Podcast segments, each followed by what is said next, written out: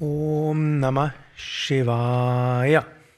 Ich will etwas lesen aus dem Buch Sadhana, spirituelle Praxis von Swami Shivananda.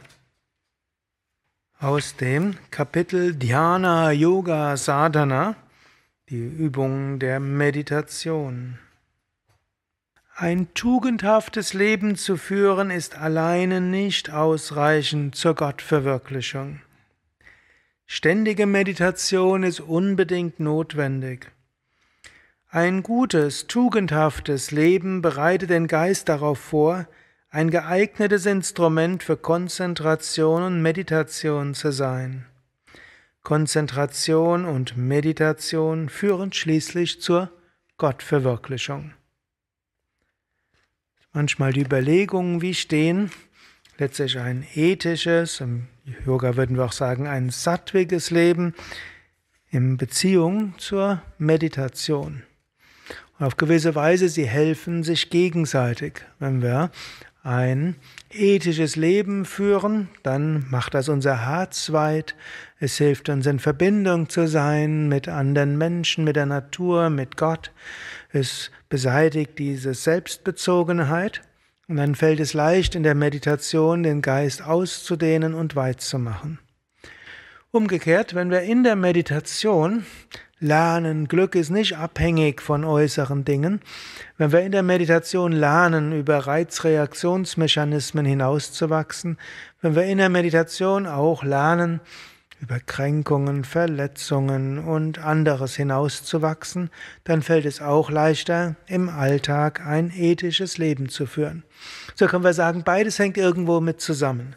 Wenn wir meditieren und diese spirituelle Kraft haben, dann fällt es nachher leichter, uns nicht so schnell verletzt zu fühlen, nicht so leicht aus Kränkungen heraus gleich zu schimpfen, nicht gleich den Kram hinzuwerfen, wenn es irgendwo schwer wird, weil wir wissen, spielt ja ist nicht ganz so wichtig, was im Äußeren mir geschieht. Es ist vielmehr wichtig, dass ich innerlich zur Ruhe komme, dass ich diene, dass ich helfe, dass ich meine Aufgaben erfülle.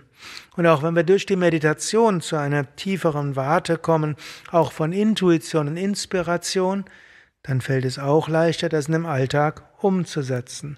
Und je mehr wir das im Alltag umsetzen, umso leichter ist nachher die Meditation. Er sagt eben auch hier, allein tugendhaft zu handeln reicht auch nicht aus. Es gibt viele Menschen, die ein hochethisches Leben führen ohne spirituelle Praktiken zu üben. Und die sind sehr, die können viel Gutes bewirken in dieser Welt. Sie sind Leuchttürme und Vorbilder für alle. Nichtsdestotrotz reicht es nicht aus für die Gottverwirklichung. Irgendwo Beides gehört zusammen. Und umgekehrt finden wir auch Menschen, die meditieren und Asanas Pranayama üben, aber nicht unbedingt ein ethisches Leben führen.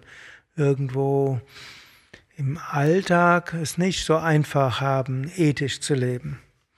Also bis zum gewissen Grad kann man ethisch leben, ohne zu meditieren und ohne mit Gott verbunden zu sein. Bis zum gewissen Grad kann man auch meditieren und intensive Praktiken üben, ohne im Alltag wirklich ethisch zu werden.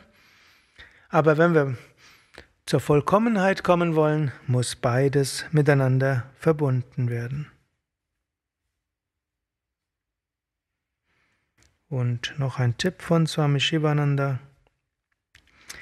Sehne dich nicht voreilig sofort nach den Früchten, wenn du mit Meditation beginnst.